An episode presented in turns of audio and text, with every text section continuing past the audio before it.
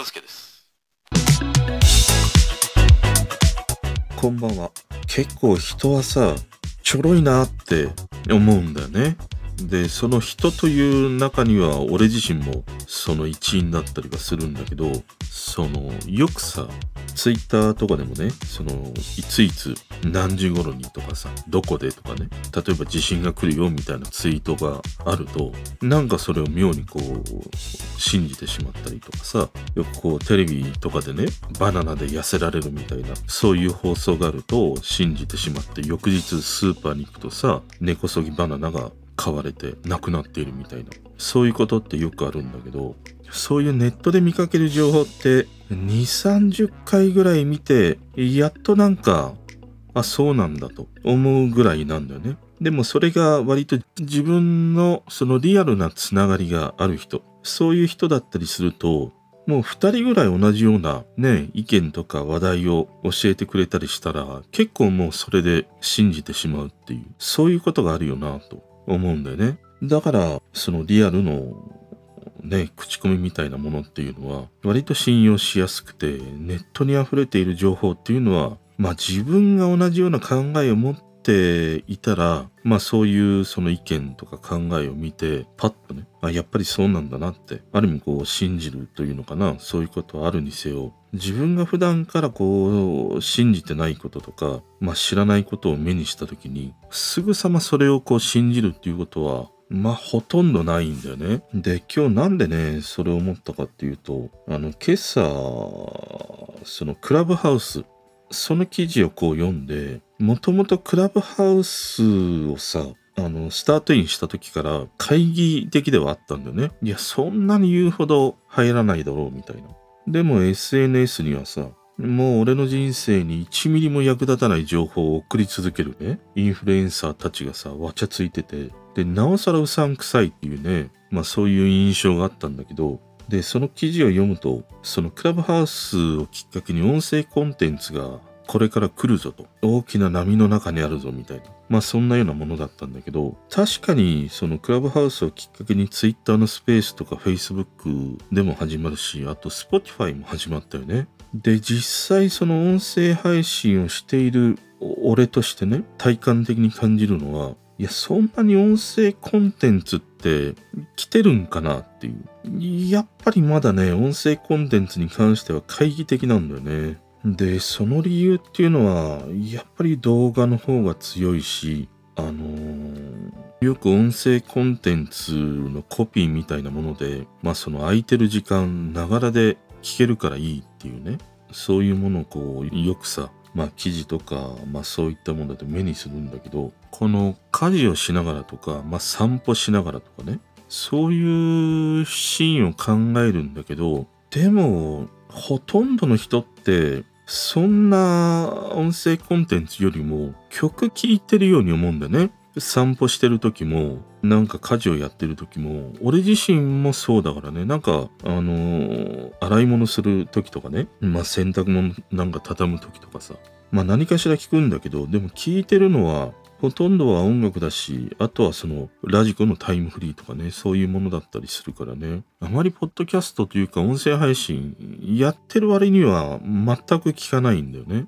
で、この音声コンテンツはながらで聞けるからいいんだっていうふうに言うんだけど、でも今のその本当の意味でのながらっていうのは、俺が思うのは家事とかをしながらながらで楽しめるっていうながらではなくて、他のコンテンツ、テレビとか、まあ FM でも AM でもいいし、ゲームとかね、YouTube の動画とか、そういうものを見ながら楽しめるコンテンツ。そういう意味での、そのながらというものが、やっぱりね、残り続けるし強いんじゃないかなと思うんだよ。で、そうした時にその他のコンテンツを楽しみながらのながらには、音声ってやっぱり向かないんだよね。音声コンテンツってやっぱり声だけだから圧倒的にもう情報量が少ないんだよ。もう耳でしか受け取れないからもう一本なんだよね。でもその動画コンテンツってあの情報量が多いでしょその映ってる人の表情とか、まあその場面みたいなものもあるし、あとテロップ、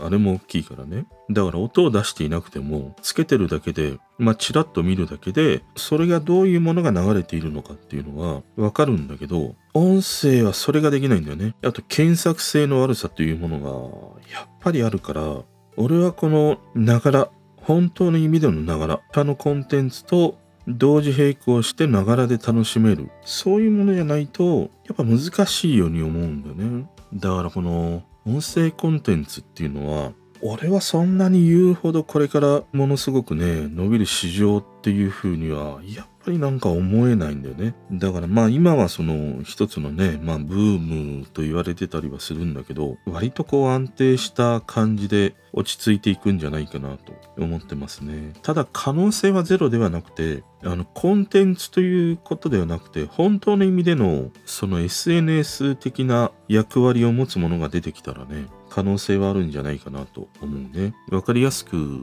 言うと、音声 SNS のマッチングみたいな仕組みだね。こういうものが出てくると可能性っていうのはね、あるかもしれないなと思うね。ただそうだとしてもやっぱり耳が取られて集中しないといけないということがあるからね。やっぱりいずれにしてもこの声だけというこの情報量の少なさがもう今の時代24時間では足りないって感じてる。この社会にはね、なかなかピタッとはまっていくのはやっぱりちょっと難しいかなと思うね。で、音声配信のね、話が長いんだけど、で、この音声配信と同様にさ、音楽で言うと、シティポップ、5、6年ぐらい前からさ、まあこのシティポップブームみたいに言われていて、松原美樹の真夜中のドアとか竹内まりやのプラスティックラブ。もうこれがシティポップのアンセム曲として言われてたりはするんだけど、でも俺このシティポップのブーム、これもクラブハウス同様に、その周りでは流行ってるよとかね、これから来るよって言われて、俺も以前にこの真夜中のドアのね、曲を取り上げたりはしたんだけど、このシティポップ、本当にどうなのかなと、ちょっと最近思ってるんだよね。で、確かにこの2曲というのは、その世界のバイラルチャートでね、その1位を取るとか、まあ長期にわたってそのベスト10圏内に入っているとか、まあそういうことで話題になってたりはするんだけど、でもこの2曲以外に他にあるのかなって思うんだよ。そういう意味ではその一部で一瞬の盛り上がりをしてるような花火のような感じなんじゃないかなと思ってて、その俺自身はシティポップも大好きだし AOR もね大好きでまあこの AOR とまたシティポップどう違うんみたいな話はあるんだけどまあそれは今日はね割愛するとしてもこのクールでドライな曲調っていうのはもう昔から好きなんでね。でこれどうなのかなと思った時に結論から言うとさ俺はねシティポップ大きなうねりになるような大ヒットにはつながらないだろうなと思ってるんだね。この感じがだから音声コンテンツと似てるなと思ったのね。その好きな人は好きで聞き、こう使い続けるっていうね、ことがあるように、その大きな幹にはやっぱりちょっとなり得ないのかなと思ってね。で、このシティポップがそういう大きな幹になり得ない理由っていうのはさ、やっぱりメロディーにあると思うんだよね。そのヒットする曲って全ての曲がそうなんだけど必ずさ心揺さぶられるでしょ？まあその心が揺さぶられなかったとしても体を揺さぶるしさその揺さぶりが結果誰かに話したいとかさ誰かと共有したいっていうね。そういうその行動につながっていくっていう。その結果その多くの人を動かして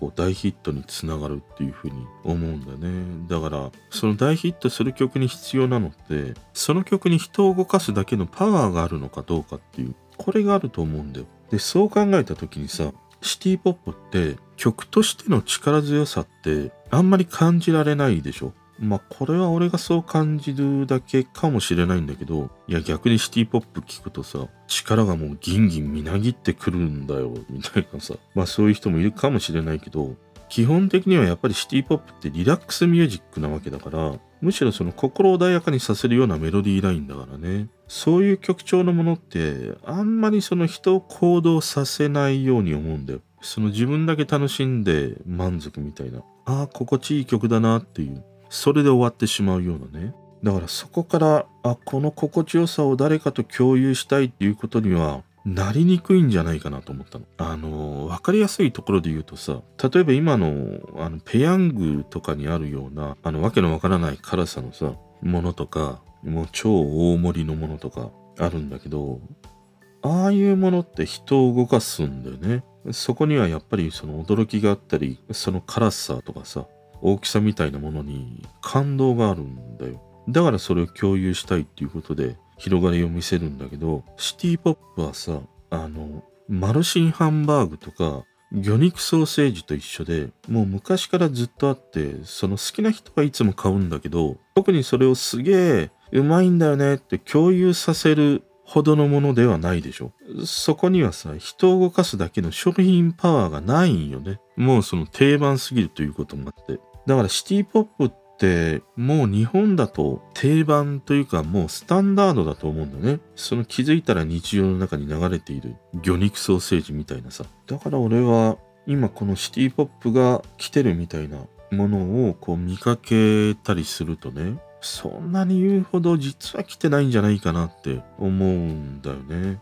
その来てるって感じてる人はさ、そういう情報をこう意識的にもそうだし、無意識的にもピックしてたりするからね。その最初の話に戻るんだけど、やっぱりその目にする情報の回数が増えるほど人は信じてさ、思い込むわけで。それで、あ、やっぱりシティポップ流行ってるんだ。これがいいんだみたいに思うんだけど、でも、平たく一般の人にまでさ、考えた時には、もうこのシティポップブームが来てるみたいな話題ってもう5、6年ぐらい前から言われてたりするんだよね。5、6年経っても今この感じを考えると、やっぱりその大ヒットと言われるようなさ、話題に取り上げられてるほど、そんなに大きな潮流としては来てるようには、あんまりこう体感的にはないかな。で、今日はね、最後に方角ののオプチャで共有してもらったんだけど、これがもうこってこてのシティポップだったんだよ。アンリの1982年リリースされたアルバムヘブンビーチの中の一曲で、ラストサマーウィスパーというね、作詞作曲が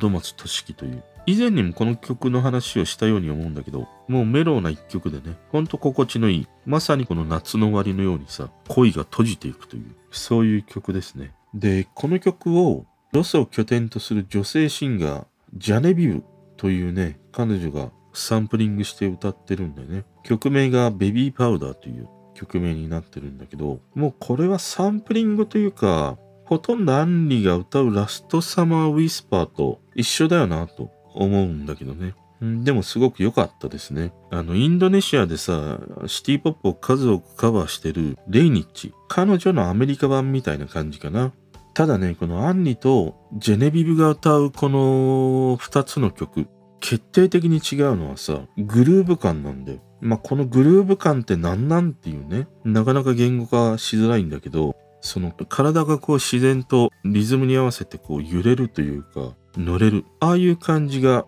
ジャネビブにはあって、アンリのラストサマーウィスパーではね、あの、頬杖ついて聞く感じなんでね、その違いがあるかな。でもね、どちらもいい曲でした。まあ、トドのつまりはやっぱり原曲のこのラストサマーウィスパーがいいっていうことなんだけどね。やっぱりここら辺のシティポップ、もうね、大好物ですね。俺の中ではね、マルシンハンバーグと同じぐらい大好きですよ。それでは。聞いてくれてる人とつながりたいから、番組フォローされたら嬉しいし、Twitter もフォローしてほしい。俺の知らない曲とか教えてもらいたいな。今日も聞いてくれてありがとう。